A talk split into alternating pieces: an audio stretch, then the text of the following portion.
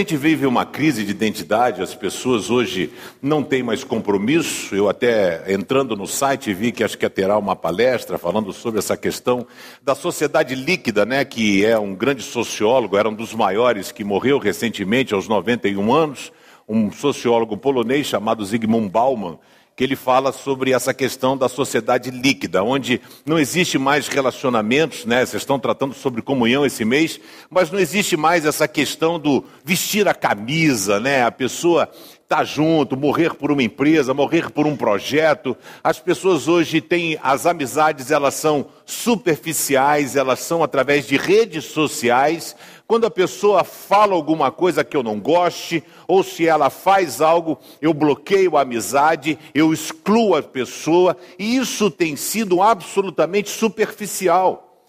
E essa superficialidade adentrou aos portões das igrejas. E as pessoas têm tido um relacionamento com o Todo-Poderoso, um relacionamento líquido, né? Uma coisa insossa, uma coisa onde não há substância, a pessoa não segura. As pessoas hoje vão, boa parte das pessoas vão à igreja para receber. Vão à igreja, eu vou nessa igreja porque o louvor é bom, porque a palavra é boa, porque a célula funciona, e isso está absolutamente deturpado. Você não tem que vir à igreja para receber coisa nenhuma, você tem que vir à igreja para dar. Você vem à igreja para entregar ao Senhor a sua vida, a sua adoração, a sua gratidão, a expressão do seu amor e do seu louvor pelo Senhor. Mas Paulo nos alertou em Romanos 12, 2, dizendo assim: gente, tem cuidado, não, não sejam como as pessoas deste mundo, não tomem a forma. Outras versões dizem: não se amoldem às paixões dessa. Tem pão de queijo? Coca zero. Porra, só água, mano. Oh, quer matar o pastor, pô? Tem que botar um troço ruim para dentro na Coca Zero, um negócio desse. Mas aí, essa questão toda tem sido muito deturpada, né? O Brasil, por exemplo, é hoje de quase uma maioria evangélica, amém? Eu não sei se eu digo amém ou se eu digo cruz credo. Porque a, é, aumenta o número de evangélicos, mas o IDH, né, esse índice que mede, não muda nada, amigo. A gente vê aí que cresce o número de evangélicos, mas a, a corrupção diminuiu? Não. A, o índice de divórcio diminuiu? Não. A criminalidade diminuiu? Não. Então, que tipo de cristão está sendo gerado? Que tipo de crente está sendo gerado que não consegue impactar a sociedade, não consegue cumprir a sua missão de ser sal da terra, luz do mundo, não consegue ser testemunha de Cristo, a palavra que Jesus usa, e ser-me-eis testemunhas, recebereis poder do Espírito Santo para serem minhas testemunhas, não é um poder para você fazer graça, milagre, ou pregar, cantar, não. O poder que você recebe é para ser testemunha. A etimologia, a exegese da palavra testemunha no grego é mártir. É uma pessoa que esteja disposta a sofrer pelo nome de Jesus. Mas hoje as pessoas não querem mais o pai da bênção, as pessoas querem a bênção. E isso tem sido deturpado. Eu estava assistindo outro dia um programa na televisão e aí vi um pastor, né, um, uma pessoa, não vou citar o nome por uma questão de ética, o Valdomiro, da igreja. É... Tá gravando? Corta.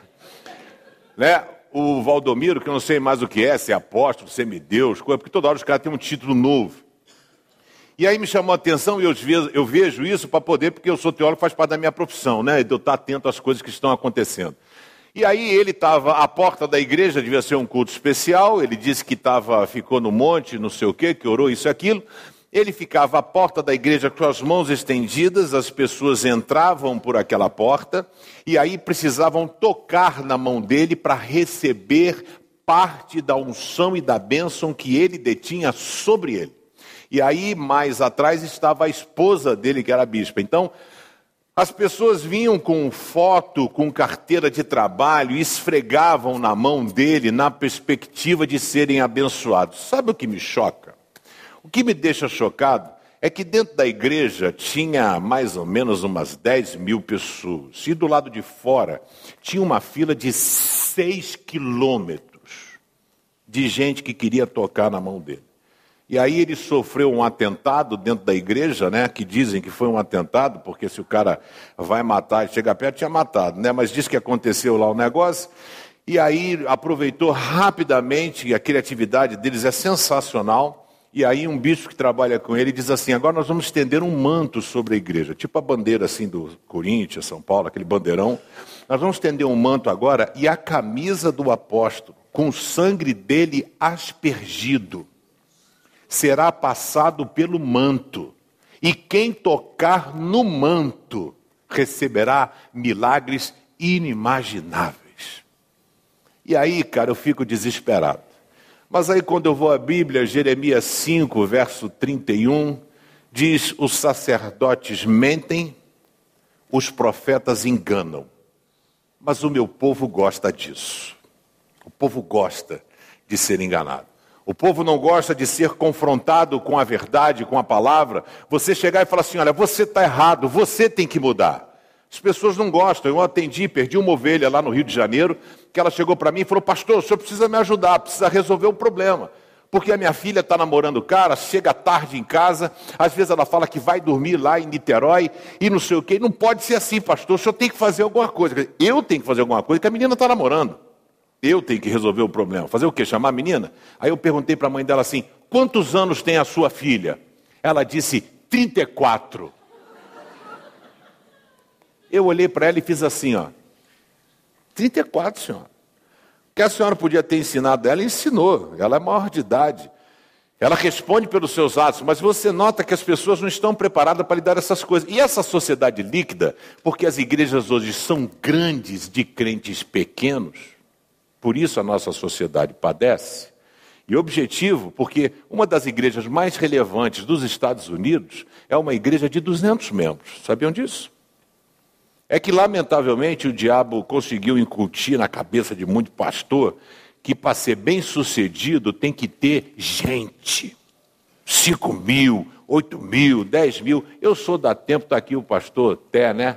Márcio, né? Márcio, Manuel Té. Manuel Tec foi amigo do meu pai, né? Depois eu vou tirar uma foto com o senhor, tá bom? Que eu vou mandar para meu pai também.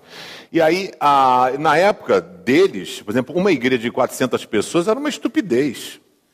Uma igreja, quando tinha 400 pessoas, dividia, pegava um irmão, um grupo e ia abrir uma outra igreja, uma congregação, abria uma congregação. Mas com o advento de mega igreja, as igrejas se fecharam e olham só para o seu próprio umbigo. Tem que ser aquele negócio de crescer, crescer, crescer. Aí pega a metodologia, célula, G12, pá, tudo para crescer. A igreja incha, mas não tem transformação. Sabe qual é o problema do povo? Quem aqui quer ir para o céu? Levanta a mão, em nome de Jesus, levanta a mão quem quer ir para o céu. Glória a Deus, pode abençoar. O culto foi uma bênção, todo mundo aceitou Jesus, vamos orar encerrando. Então o que acontece? Ninguém quer ir para o inferno. E aí, às vezes, o sermão evangelístico, você é pecador, você é isso, pá, entregar para Jesus, você vai para o inferno. Ou entrega para Jesus, vai para o inferno. Quer, quer ir para o céu. O cara levanta a mão. Mas ele não muda. O problema da igreja brasileira é a ausência de regeneração. A pessoa entra na igreja, mas não larga os velhos hábitos. Não larga as velhas práticas. São cristãos defeituosos. Eles vêm para a igreja com um penduricalho, como se fosse uma árvore de Natal. Ele não consegue largar balada, não consegue largar mentira, ele não consegue largar as coisas erradas que ele faz. E eu quero desafiar você a sair daqui diferente da forma como você entrou. Você crê que o poder do Espírito Santo pode fazer isso na sua vida? Diga amém. Eu sou o primeiro, cara. Eu preciso sair daqui melhor do que quando entrei. Porque a vida cristã não é uma corrida de 100 metros. Não é uma corrida de 100 metros. A vida cristã é uma maratona.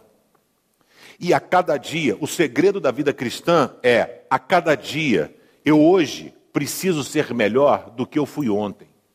Amanhã eu preciso ser melhor do que eu fui hoje. É dia após dia, sentindo a presença do Senhor e aquilo que Ele quer fazer. E eu quero desafiar você a persistir na fé, a persistir em ser um homem e ser uma mulher de Deus. Por isso eu quero falar nessa manhã sobre a bênção de não desistir. O mundo hoje tem levado a gente a desistir. Né? Ontem nós batemos um papo sobre família, falei com alguns casais, eu sou um cara que faço vários casamentos. E aí um casamento que eu fiz, o meu recorde, o meu recorde foi fazer um casamento no domingo, domingo, o cara marcou domingo, dia ruim para mim, e o culto de manhã, culto de noite, fui fazer o casamento quatro horas da tarde, aí não pude tirar aquele sono do justo, né, que todo crente tira no domingo. Aí, aí fui fazer o casamento, fiz o casamento domingo, festa, coisa, banda, orquestra. Quarta-feira eles se separaram. Quarta. Domingo, segunda, terça, quarta. Quatro dias. Quatro dias. Incapaz de ter postura, caráter, dizer assim, não vamos casar. Cancela o casamento. Tomou o tempo das pessoas, tomou o tempo do pastor, tomou. Para quê, gente? Mas a sociedade é assim.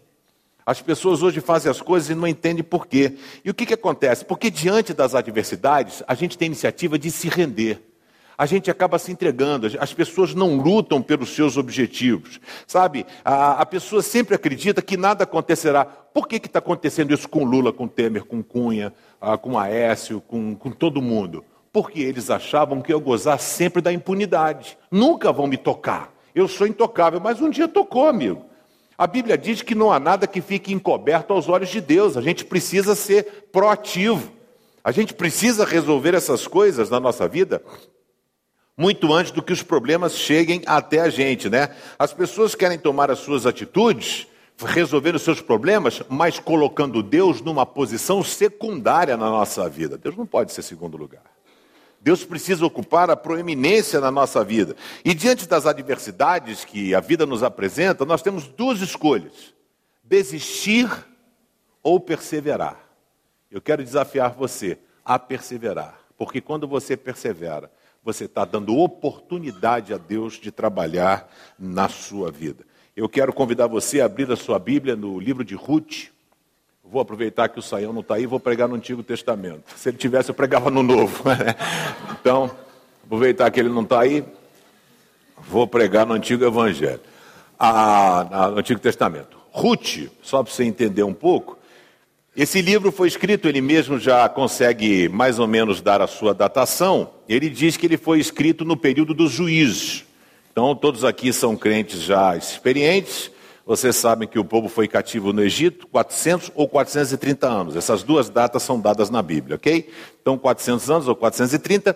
Eles então foram conduzidos por Moisés até a terra prometida. No deserto, eles fizeram a sua questão organizacional, divididos em clãs, ou seja, as tribos, doze filhos de Jacó, que na verdade não eram doze filhos de Jacó, porque tinham dois filhos de José ok? Mas são assim denominados. Então, as doze tribos de Israel, ah, eles ficavam divididos assim. Então, quando montava o tabernáculo, o tabernáculo era montado, que era um templo removível, a partir do momento em que a coluna de Deus, que ia na Arca da Aliança, né, e o, ela parava num determinado lugar, o pessoal então montava o tabernáculo ali. O Santo dos Santos, a arca ficava dentro, montava ali a, a tenda, e cada é, é, povo, cada tribo se posicionava, tinha sua posição. Ao norte ficava Dan, ao sul ficava Judá, ficava Efraim, ficava Manassés, Gileade, Ruben, e eles se organizavam. Então, nesse período de 40 anos, eles foram sendo organizados como tribo ah, e como então ah, os seus clãs.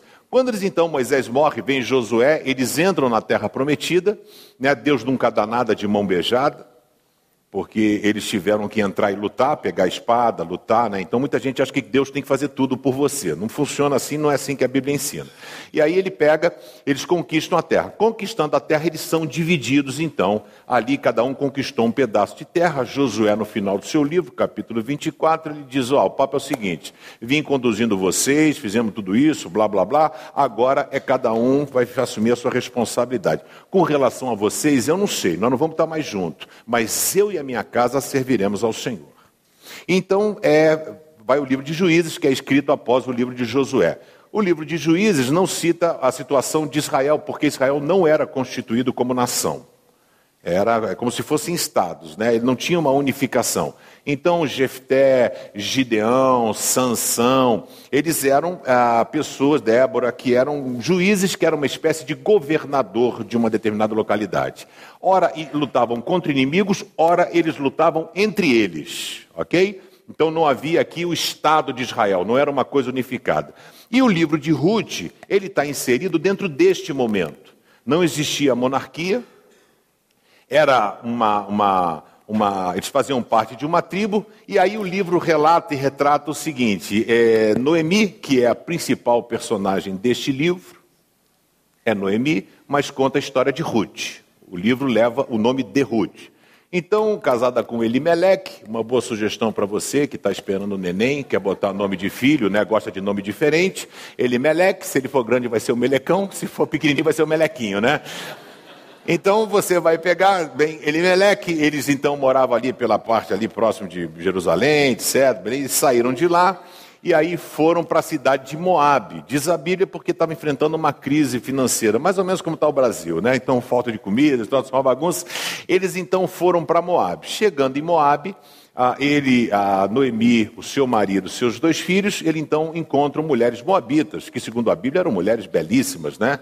A gente nota que quando Balaque, Balaão foi amaldiçoar o povo de Moabe, ele não conseguiu, porque Deus protegia o povo de Israel.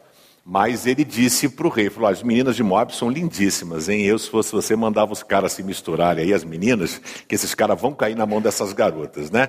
Então, eles foram para Moab e os dois filhos de Noemi casaram então com duas meninas, Orfa e Ruth. Tudo ia bem na vida, tudo tranquilo, tudo relax, até o momento em que a adversidade bateu a porta dessa família. Querido, nós nunca, isso é um problema que o Evangelho prega hoje, nós nunca estaremos blindados contra os problemas da vida.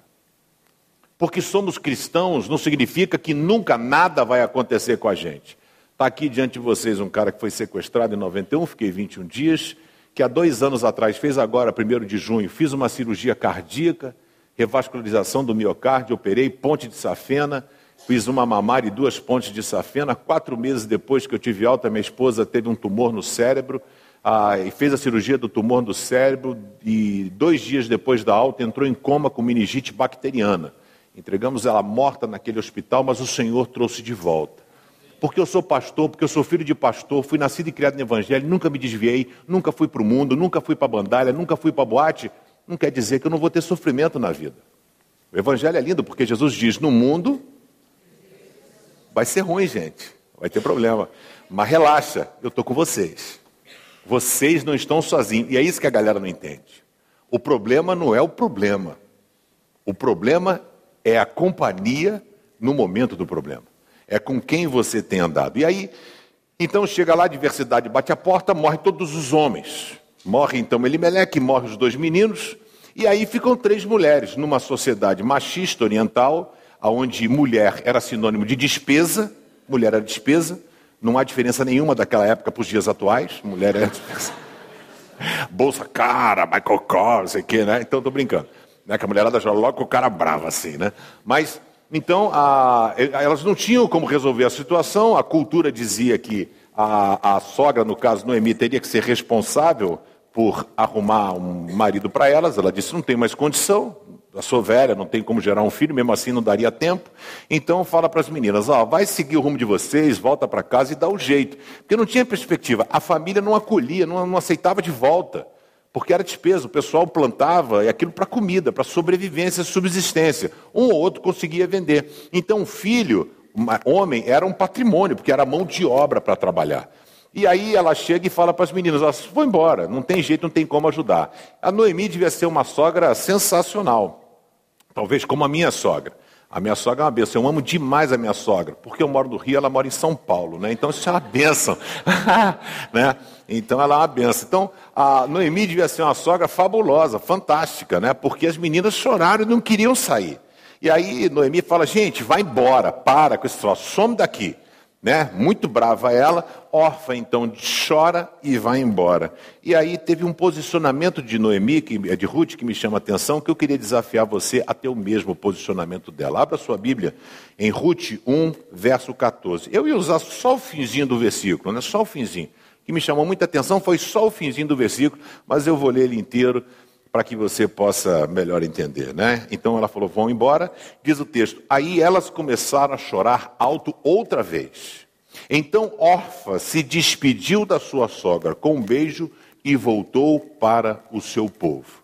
E me salta aos olhos essa parte final do versículo. Mas Ruth ficou. Quero desafiar você a perseverar.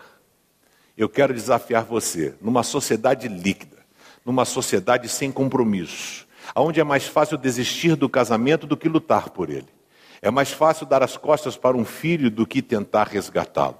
É mais fácil tentar resolver o meu problema do que eu perseverar e esperar, como diz o Salmo 40, verso 1. Esperei com paciência no Senhor e ele ouviu o meu clamor. Quero dizer que Deus tem ouvido o teu clamor. Cabe a você esperar o agir dele. Vamos orar? Senhor, a tua palavra foi lida e nós pedimos que o teu Espírito Santo possa falar aos nossos corações de forma carinhosa e de forma especial. Eu peço em nome de Jesus que ninguém saia daqui do mesmo jeito que entrou. Que teu Espírito Santo tenha total liberdade para sondar os nossos corações e ver se há em nós algum caminho mal. Tira, faz a obra segundo a tua vontade. Eu oro em nome de Jesus. Amém. A gente vê a história de duas mulheres sem futuro, sem perspectiva. Noemi então pega e fala para Ruth: Nós vamos voltar para a nossa terra. A Ruth faz uma das mais belas declarações de amor em toda a Bíblia, a gente vai falar sobre isso. E a impressão que Noemi tinha era que o Senhor estava com raiva dela. Isso é um problema que nós temos. Você entende a história do sincretismo religioso, né? Você trazer o ranço e a sua, o seu, seu histórico religioso. E aí o que, que acontece? A Noemi achava, né, os judeus tinham essa conotação que quando acontecia uma desgraça, eu tinha é, feito algo mal aos olhos do Senhor. Às vezes não era um ensinamento, alguma coisa nesse sentido. E ela tinha essa conotação, ela inclusive pede que mude o nome dela, né, de feliz para amarga, né, o nome dela Mara. E eu quero desafiar você, o que, que eu preciso fazer para não desistir da bênção, de ser abençoado? Em primeiro lugar, diante das lutas e da adversidade, é, diante da luta, não corra, não fuja, enfrente-as, mas enfrente em nome de Jesus. Não tente fugir das coisas. Fique, lute, se posicione. As pessoas têm medo de se posicionar. Eu fiz um casamento lá no Rio de Janeiro da filha do diretores da Rede Globo, do Wolfmar e Sininha de Paulo, né, sobrinha do Chico Anísio. Fiz o casamento, São Conrado, bababá. A menina foi na igreja uma vez, aí queria que eu fizesse o casamento. Fui fazer o casamento deles, lotado de artista, né? Eu quase não vejo televisão, não conheço ninguém. Estava lá o pessoal, Miguel Falabella, Marília Pera, Paulo José, o pessoal da Zorra Total, o Barco Palmeiras, né? um monte de gente lá. Fiz o casamento, acabou o casamento tal. Aí eu falei para Marisa, Marisa, vamos sentar num canto, porque a gente vai num casamento para quê? Para prestigiar o noivo e a noiva? Não gente vai para quê? Para comer. Verdade seja dita, aqui não tem nenhum hipócrita. Entendeu? Você não chega no casamento cedo, não fica não sei o quê, nada, você vai lá para comer. E é uma doença que tem na gente, que a gente quando vai no casamento não almoça nem direito. Né? A gente deixa para comer tudo no casamento como se nunca a gente comeu na vida. É engraçado isso, né? Aí você vai morrer de fome, atrasa a noiva, atrasa o padrinho, atrasa não sei o que, você fica desesperado. Quando o garçom passa, a sua educação vai toda embora, né? Você fica, fica desesperado para comer. E aí nós fomos no casamento, eu estava doido para encher a pança. Cheguei para a Marisa, falei, Marisa, vamos sentar num cantinho aqui para ninguém perturbar a gente. Não quero que ninguém, né? Aquele lance para você poder pegar, quando passa bandeja, que você está morrendo de fome, o que, que você faz? Você não pega um canapé. Você pega o que cabe na sua mão. Você faz igual uma escavadeira, né? Faz assim, ó, Pega cinco, já pega o guardanapo e bota aqui, né? Esse já vai comendo como se fosse o último dia da sua vida. Isso é muito feio. E aí o que acontece? Estou lá sentadinho na minha, quietinha. Quem senta do meu lado? Uma mulher chamada Leiloca. Se lembra da Leiloca? Leiloca era do Dancing Days. Se lembra do Dancing Days? Quem viu essa novela Dancing Days? Aí levanta a mão. Pode levantar, fica com vergonha não, irmão. Isso. Então isso é o sinal que você é bem antigo, né? Para não dizer velho, que essa novela aí tem tempo. Então, Dancing Days, sei que, então elas cantavam aquela dance bem, dance mal, dance sem parar. Então, Leiloca, ela tinha um programa da Globo que ela é esotérica. Então, ela fazia leitura de mapa astral e ela sempre terminava o programa dela fazendo rá, né? Que é para passar energia para as pessoas. Aí senta ela do meu lado. Eu estou quieto. Meu foco era qual? Comer. Aí ela senta do meu lado, Estou quieto, não quero papo com ninguém, né? Aí estou lá quietinho. Ela fala assim: Você que é o pastor? Falei, sou. Falei, pronto. Aí ela virou e falou, e falou assim: Qual é o seu signo? O que, que um bom crente responderia para ela? Pode falar.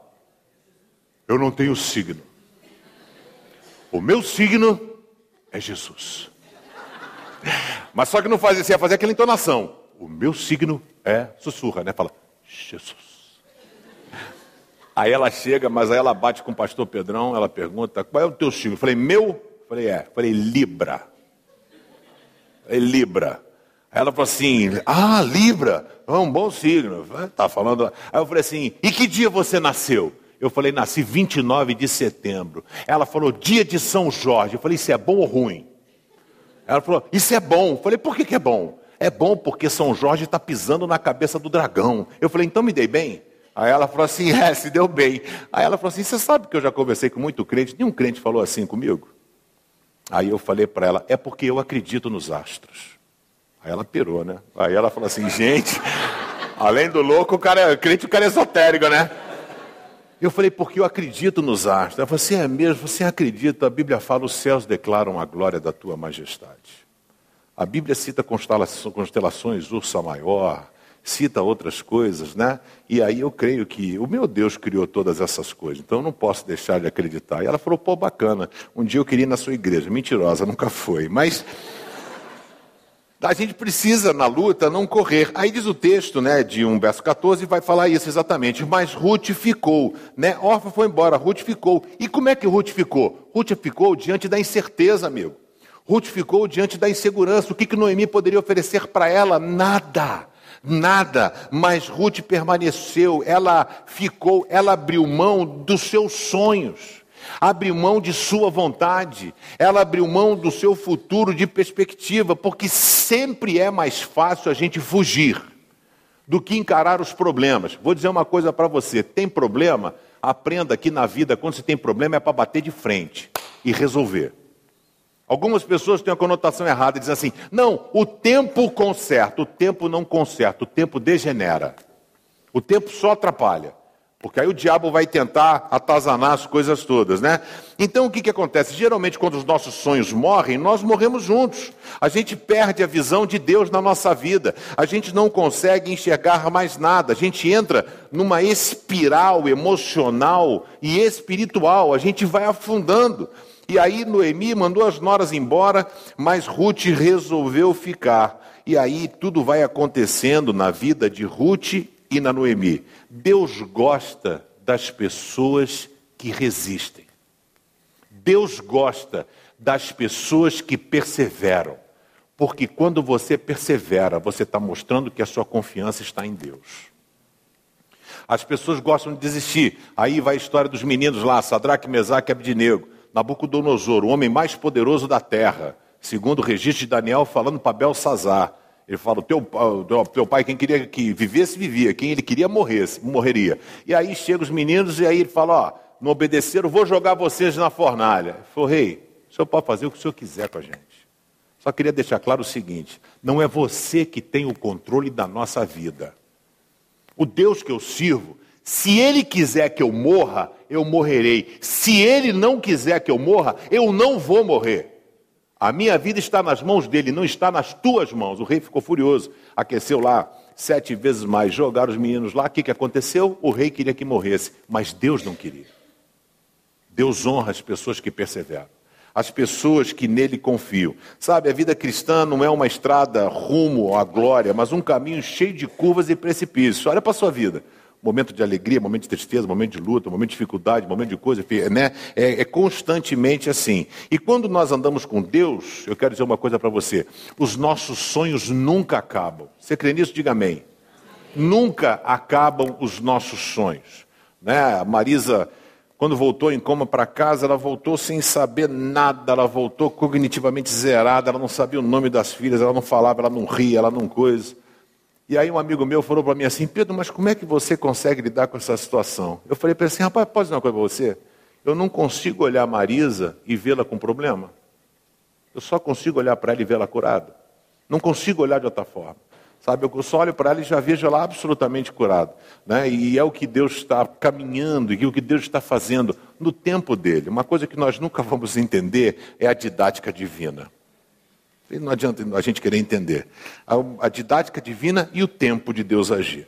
Né? Talvez não precisava botar os caras 40 anos no deserto, né? Uns dois anos talvez daria para aprender. Né? Pegar José, por que precisava botar José para ser vice-governador lá do presidente do, do. Pegar o menino é, ser vendido pelos irmãos, depois ser escravo na casa de Potifar, o cara ficar preso sete anos. Não podia ter um caminho mais curto? A didática divina nós nunca vamos entender e não cabe a gente entender.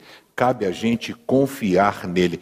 Você, você crê que, que Deus tem o melhor para a sua vida? Diga amém. Você crê nisso? A Bíblia diz que os sonhos de Deus é, são perfeitos. Né? Você não tem noção do que ele programou para você e do que ele planejou para você. A Bíblia diz que os caminhos dele são perfeitos. E eu pergunto: você tem resistido ou você tem desistido?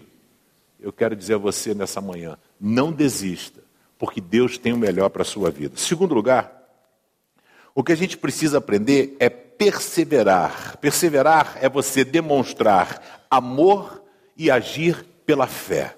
As coisas caminham juntas. Né? E Noemi então chega para, Ruth chega para Noemi e diz assim: Noemi, é, não me proíba de ir contigo, né? não me peça para abandoná-la. E aí ela faz a mais linda declaração de amor de toda a Bíblia. Né? Ela diz: Onde a senhora for, eu irei, aonde morar, eu também morarei, o seu povo será o meu povo, o seu Deus será o meu Deus, onde a senhora morrer, eu morrerei, e também ali serei sepultada. Que o Senhor me castigue se qualquer coisa, a não ser a morte, me separar da senhora. Noemi estava com os olhos embaçados pela amargura. Ela estava com os olhos embaçados pela frustração, ela não conseguia enxergar nada além da sua desgraça. Quando nós estamos vivendo um problema na nossa vida, estamos no olho de furacão, a gente não consegue ter olhos para nada. A gente não consegue enxergar a luz no fim do túnel. A gente não consegue enxergar a presença de Deus. A gente não consegue notar o agir de Deus. Nós ficamos centrados no nosso problema. É a questão dos, dos rapazes, os dois discípulos na estrada de Emaús. Os caras estavam andando falando da morte de Jesus. Oh, mataram o cara, pô, nossa esperança, cara da fera. Quem chega para bater um papo com eles? Jesus. E Jesus, irônico, fala assim: vocês estão falando de quê? E os caras dão bronca nele, você não está sabendo, não? Morreu o cara lá, que não sei o quê. E Jesus caminhando com eles. E eles não percebiam. Eu quero dizer para você: Jesus está do teu lado, querido. Abra os teus olhos e perceba a presença dele. Sabe? E é engraçado porque Jesus tem um senso de humor enorme. Ele foi conversando com os caras, é mesmo, é, quer dizer que mataram o cara? Hum, interessante, ele foi andando com os caras. Aí quando foi servir a ceia, na hora que ele parte o pão, o jeito dele partir o pão, os caras falam assim, é ele. Pau, Jesus sumiu. Papai, quantas perguntas esse cara tinha para fazer para ele? Imagina se eu sou um desses discípulos e descubro que é Jesus. Eu falei, aí, cara, você foi para o céu, chegou lá, bateu um papo com teu pai, tu não foi, ficou no limbo. Como é que é essa parada, né?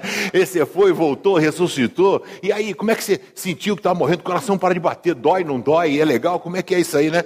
E os caras não tiveram essa oportunidade, né? Então, a Noemi pensou que o resto dos dias dela seria marcado pela tristeza. Não tem perspectiva, não tem sonho, não tem possibilidade de que a minha vida seja refeita. A desgraça já está traçada e definida na minha vida. Mas Ruth mostra uma fidelidade. O texto diz que Ruth ficou, mas não somente ela ficou, mas Ruth agiu com amor e com fé. Ela abriu mão de todos os seus sonhos, ela abriu mão de sua família, de sua casa, de sua nacionalidade, de sua religiosidade abre mão do seu futuro. Aonde fores irei, o teu povo será o meu povo, o teu Deus será o meu Deus, aonde você morrer, eu também morrerei. Poucas pessoas têm o caráter de fazer uma definição dessa como Ruth. Sabe por quê? Porque Ruth não estava preocupada com o seu futuro. Ruth estava preocupada em estar ao lado de sua sogra e caminhar com ela. Essa declaração mostra que Ruth viu alguma coisa no Deus de Noemi que a própria Noemi não tinha enxergado. Noemi estava chateada com Deus, porque achou que Deus resolveu castigá-la. Mas Ruth conseguiu ver algo mais, porque Ruth era para ficar chateada com Deus. Mas Ruth fala: O teu Deus será o meu Deus. Sabe, está faltando a gente aprender a caminhar com o Senhor. Está ah, tá faltando a gente a experimentar tudo aquilo que Deus deseja realizar na nossa vida, a confiar no agir de Deus. Quem confia que a vontade de Deus é boa, perfeita e agradável? Quem confia que todas as coisas cooperam para o bem daqueles que amam a Deus? Digam amém. Meu pai, quando me batia e eu aprontava, meu pai é maior que eu, grandão. Meu pai pegava, ele vinha, tirava o cinto Pegava o cinto e vinha instalando assim, ó. Pá! Pá! Você é tortura, mano. Fred Krueger, sabe? Cara da serra elétrica, a espinha subia aqui assim, ó, aquele frio, digo, vou morrer. E o meu pai não era o problema do cara bater, então já era o desespero, que eu errei, sabia que ia apanhar, o pré-apanhar dele chegando com o cinto instalando, aquele frio na espinha. Aí meu pai me pegava assim, levantava as pernas, e meu pai, ele ia batendo e ele ia falando as sílabas, as palavras. Eu falei para você não pegar. Eu digo, cara, o cara não vai acabar de falar nunca. Encurta, faz uma síntese, um resumo, né? E o cara batendo e você quer, é, ai, ai, ai, ai, ai, ai, ai, pai, não, falei para você. E aí eu falei, rapaz, a Bíblia fala todas as coisas cooperam para o bem daqueles que amam a Deus, que em tudo devemos dar graças. Falei assim, rapaz, eu vou agradecer o que aqui que eu estou apanhando? Aí eu encontrei um motivo para agradecer. Eu louvei ao Senhor porque o meu pai não era gago. Já pensou se meu pai fosse gago? Eu fa, eu fa, fa, fa eu fa, fa, fa, fa, fa, fa fa, lei, lei, lei. Mas eu estava apoiando até hoje, velho. Já tinha morrido. Estava nem aqui para contar a história, sabe? E aí a gente precisa ter esse, esse cuidado, né? Então Ruth, ela não desistiu e ela conseguiu enxergar coisas boas no Deus de Noemi. Aos olhos humanos, a perspectiva era zero. Aos olhos de Deus, uma nova história estava sendo construída aos olhos de, do, dos homens, não tinha futuro. Nas mãos de Deus, uma linda história e um caminho estava sendo preparado. Você crê que Deus tem uma linda história para você? O nosso Deus é um Deus de recomeço, querido. Não existe caso perdido para Deus. Eu já ouvi várias vezes, o que eu mais ouço quando alguém vem falar comigo é: Pastor, não tem mais jeito.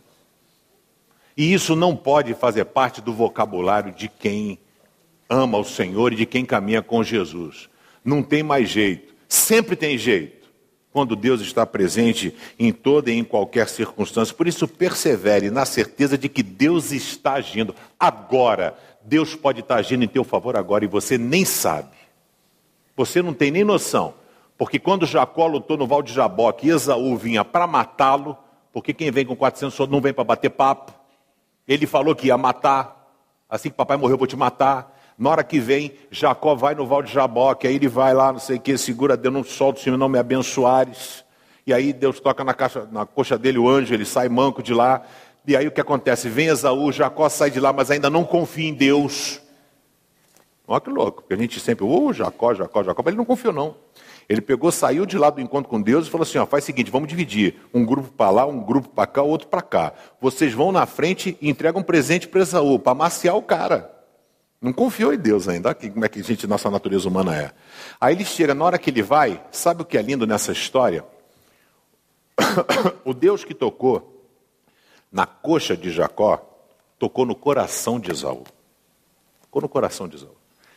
E aí a Bíblia diz que quando chega, Jacó vem com presente, com coisa, Esaú chega, desce do camelo, lá do cavalo, abraça Jacó e diz: Cara, não preciso nada disso, estou bem, vem cá me dar um abraço, cara, que saudade sua. Ah só, Sabe quem foi mais crente nessa história? Não foi Jacó, foi Esaú. Uma coisa louca. Que a gente sempre fala de Jacó, né? Mas Esaú chega e fala assim: Cara, estamos juntos. Você vai para onde? Vamos fazer um churrasco? Vamos. Vai na frente que eu já estou indo. Esaú foi, Jacó foi para outro lado. Né?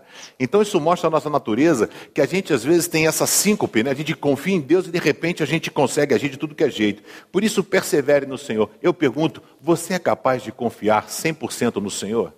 É capaz de confiar? Não. Mas eu quero desafiar você hoje. Vamos se lançar no nosso desconhecido e no conhecido de Deus, tendo a certeza de que Ele está à frente, cuidando de tudo, de todos os seus problemas e as suas lutas. Terceiro e último lugar, perseverança é ter a oportunidade de ver o agir de Deus. Se você desiste, você não deu oportunidade para Deus trabalhar na tua luta. Por isso devemos perseverar. Quando você desiste e você joga a toalha, você está dizendo assim para Deus: não tem jeito, não tem como você fazer alguma coisa. Mas quando você persevera, isso é sinal de fé, isso é sinal de confiança, é sinal de esperança, é sinal de que algo novo pode acontecer que algo novo vai acontecer. E aí o texto de Ruth, capítulo 4, verso 16, 17, diz assim: Noemi pegou o menino no colo e cuidou dele. Ao vê-lo, as mulheres da vizinhança diziam: Nasceu um filho para Noemi, e lhe deram o nome de Obed. Obed veio a ser pai de Jessé, que foi o pai do rei Davi. Então é interessante porque elas foram lá, voltaram para a cidade delas. Chegando lá, Noemi, toda xoxa, tal, ficou em casa. Ruth então saiu para trabalhar para sustentar a sogra. E aí Ruth vai, e na cultura judaica é o seguinte: o cara está plantando, colhendo as espigas, e as espigas que caem no chão, era permitido às pessoas mais pobres pegarem aquelas espigas para que eles pudessem comer depois. E ela então vai parar, coincidentemente, ou para a gente que crê, Deus agindo, ela vai parar na terra de um cara chamado Boaz. Ela começa a colher. Boaz olha para Ruth. Você lembra que eu falei que Boabita era bonita? Boaz olhou e falou assim: bicho, quem é aquela mulher ali que eu nunca vi? Quem é essa doida que está colhendo negócio aí? Aí então o pessoal fala: não, ela é, é, coisa, aconteceu isso, isso, isso, ela é nora de Noemi. E Boaz era um parente da família de Noemi. E na cultura ele seria um dos responsáveis por acolher a família e ajudar na sobrevivência. Mas aí ele começa a dizer assim, começa a dar mole para ela, né? Ele chega e fala assim: ó, essa moça aqui vai entrar e vai colher, ninguém mexe com ela. Deixa ela colher, faz outra também. Deixa cair bastante espiga para ela pegar. Olha que bonitinha, né? A paquera daquela época, né? Deixa cair, deixa cair de propósito, né? Aí pega seis espigas, pega 50, deixa cair as 40, assim, vai andando e deixa ela catar aqueles negócios todos, né? Aí ela Ruth vai, etc, né? Pega aquele negócio todo, leva para casa, fala para Noemi, Noemi, ah, fui na coisa de Boaz, ela fala, hum, Boaz, olha que maneiro, é o cara. E aí Ruth, Noemi pega os lances todo, faz, ó, faz o seguinte, minha filha, toma um banho, fica cheirosa cheirosa. Aí você vai lá, entra lá no, na tenda de Boaz e deita aos pés dele. Não sei como é que funcionava a paquera daquela época, entendeu? Então não posso dizer, né? Falar isso hoje. Você entra na porta do cara e deita nos pés dele, né? Não sei o que vai acontecer. O cara tá aí doida, né? Não sei o que que. É. Aí o cara vai deita no pé, aí ela tá lá deitadinha, aí eu assim: ah, o que você está fazendo aí, Ruth? Não sei o que, papá. Aí não sei o que que rolou. Aí os dois ficaram lá, lá. Aí ele falou assim: ó, vai embora, né? Sai daqui para ninguém falar nada, vai embora. Ela foi de noite, ele deu comida para ela, etc e tal. E tinha um cara na parada que era o primeiro cara ah, que tinha direito a casar com Ruth, com Noemi, com Ruth. Era o cara que tinha direito. Aí Boaz falou assim: olha, pela lei esse cara tem o direito de casar. Se ele não quiser, eu fico com você. Ele chamou o povo, o pessoal, na época de juízo, foi o portão da cidade, onde as coisas eram julgadas. Ele então fala: tem aqui a situação, tal, ela está aqui, se você quiser, você pode casar com ela, tem que comprar o terreno que era dele, fazer não sei o que lá, vai, tem que casar com ela. Aí o cara falou assim: ah, cara, não vou querer não, abro mão. Então eles fizeram lá, trocaram a sandália, essa era uma forma de fazer o negócio, né? Ele dava a sandália dele e estava firmado o pacto. Aí ele pegou, então deu a sandália, ficou acertada essa parada de que ele ia casar com Ruth. E aí, sabe o que é interessante? É que Ruth começa com Boaz e fala assim: Mas por que, que o senhor está fazendo isso? Por que, que o senhor está cuidando tanto de mim? Por que, que o senhor está agindo com carinho comigo? Aí olha só como vale a pena perseverar. Ruth 2, verso 11. Boaz respondeu: Olha só, não tinha internet, não tinha celular, não tinha WhatsApp, não tinha Facebook, não tinha rede social. Em 2,11, acho que não está aí não, viu? Diz assim: Boaz respondeu: Eu ouvi falar de tudo que você fez pela sua sogra, desde que o seu marido morreu. E sei que você deixou o seu pai, a sua mãe, a sua pátria e veio viver entre gente que você não conhecia que o Senhor a recompense por tudo o que você fez. Que o Senhor, o Deus de Israel, cuja proteção você veio procurar, lhe dê uma grande recompensa. Deus abençoou, porque Ruth ficou. Boaz sabia da história, falou: Cara, já está o bochicho aqui, ó, do que você fez, que coisa linda. A órfã foi embora, mas você ficou. Você que tem cuidado, você vai buscar comida para sua sogra. Não tem vínculo nenhum afetivo. Mas Ruth não desistiu. E ela então persevera, sabe? Ninguém chega ao sucesso e descansa, e ninguém é derrotado e se acaba, sabe? Porque nenhum sucesso é final e nenhuma derrota é fatal. O futuro sempre nos reserva algumas surpresas.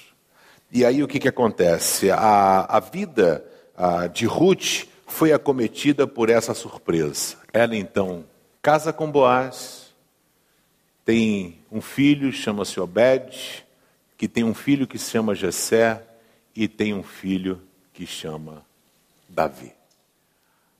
Aquela mulher moabita, estrangeira, viúva, abandonada pela família, porque ela decidiu ficar, perseverar, confiar em Deus. Ela deu oportunidade para Deus agir. E Deus agiu. Restaurando a vida dela, sendo bisavó do rei Davi e ascendente do próprio Cristo. Quando você pega a genealogia bíblica em Mateus, que é separada em 14 gerações, citam tão somente dentre várias mulheres, quatro mulheres são citadas na Bíblia. De uma sociedade machista, quatro, naquela época. É citada Tamar, foi mulher de Judá, é citada Raabe, a prostituta no, em Jericó, se lembra de Raabe? Ela é ascendente de Jesus. Olha a graça de Deus. Ele não precisa de pessoas perfeitas. Ele pega, entra Raabe, depois de Raabe entra Noemi, depois de Noemi entra Betseba, o nome dela é citada também, e por último, o nome de Maria. Cinco mulheres são citadas na Bíblia.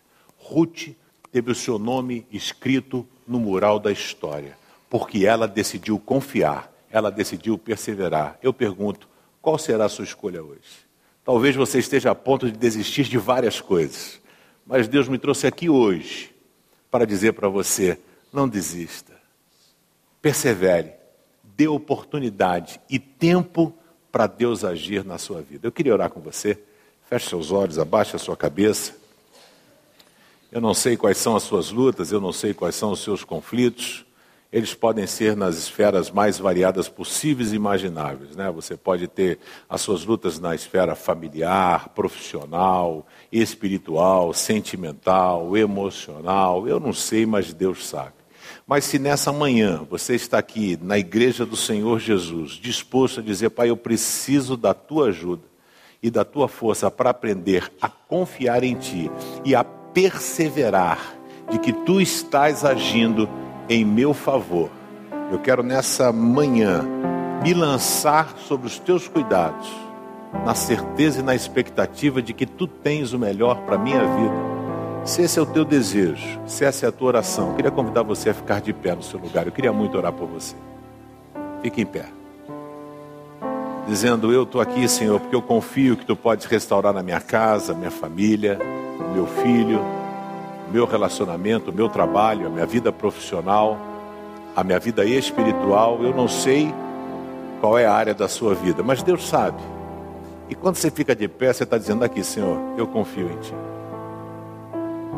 Pai, agradecido seja o Teu nome, nós louvamos, te agradecemos pela Tua infinita graça e misericórdia.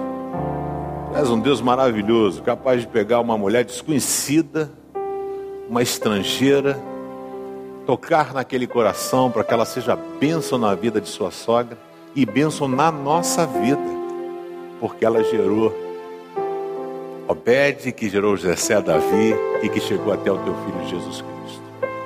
Nós pedimos, Senhor, em nome de Jesus, agora, nós estamos de pé na tua presença para dizer, Senhor, nós escolhemos ficar. Nós escolhemos perseverar. Nós queremos ficar na tua presença e fazer da nossa oração a oração que Moisés fez. Quando Moisés disse no Monte Sinai, quando tu falaste que ia mandar um anjo com eles, e Moisés disse: Senhor, se a tua presença não for conosco, não nos faça sair deste lugar. Essa é a nossa oração hoje, Senhor. Nós abrimos mão de qualquer coisa, só não abrimos mão da tua presença. Que tu abençoes a vida de cada pessoa que coloca a sua vida sob os seus cuidados, para sermos mais uma vez lapidados por ti. Tenha liberdade para agir mudar, transformar a nossa vida. Eu oro, entregando a minha vida, a vida dos meus irmãos, sobre o teu altar, sobre os teus cuidados. Em nome de Jesus. Amém